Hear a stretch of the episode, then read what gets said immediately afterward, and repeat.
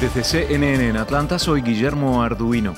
Un terremoto de magnitud 7,0 sacudió el mar Egeo, según el Servicio Geológico de Estados Unidos.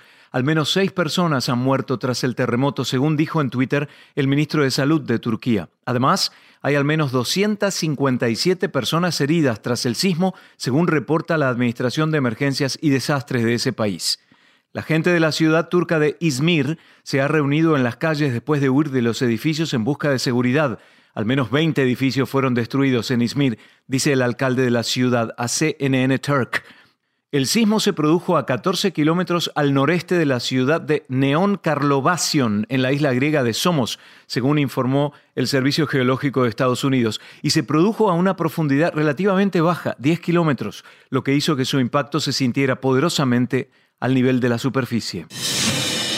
El número de casos de coronavirus en Europa ha superado la marca de los 10 millones desde el comienzo de la pandemia, con más de un millón y medio de casos confirmados solo la semana pasada, según indicó el director para Europa de la Organización Mundial de la Salud. El funcionario dijo en una reunión junto a los ministros de salud europeos que Europa está nuevamente en el epicentro de esta pandemia. El director advirtió que las hospitalizaciones han aumentado a niveles nunca vistos desde la primavera, con los casos pasando de 7 millones a 9 millones en las últimas dos semanas y las muertes con un aumento de un 32% en toda la región la semana pasada.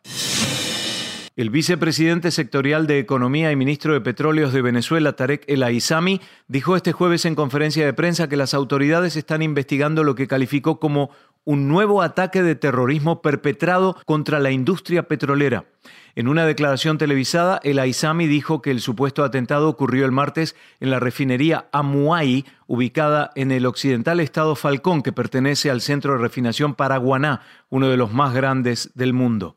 El Aizami dijo que presumen la utilización de un misil a distancia posiblemente lanzado desde un avión no tripulado o una embarcación. Sin presentar pruebas del proyectil o de quién lo habría lanzado, Tarek El Aizami atribuyó el supuesto ataque a grupos terroristas vinculados a la extrema derecha venezolana.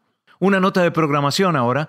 Les invitamos a escuchar el podcast Coronavirus, Realidad versus Ficción con el doctor Elmer Huerta, que es oncólogo, especialista en salud pública y profesor de medicina en la Universidad George Washington. Son segmentos informativos diarios y cortos que les ayudan a entender mejor qué es el COVID-19.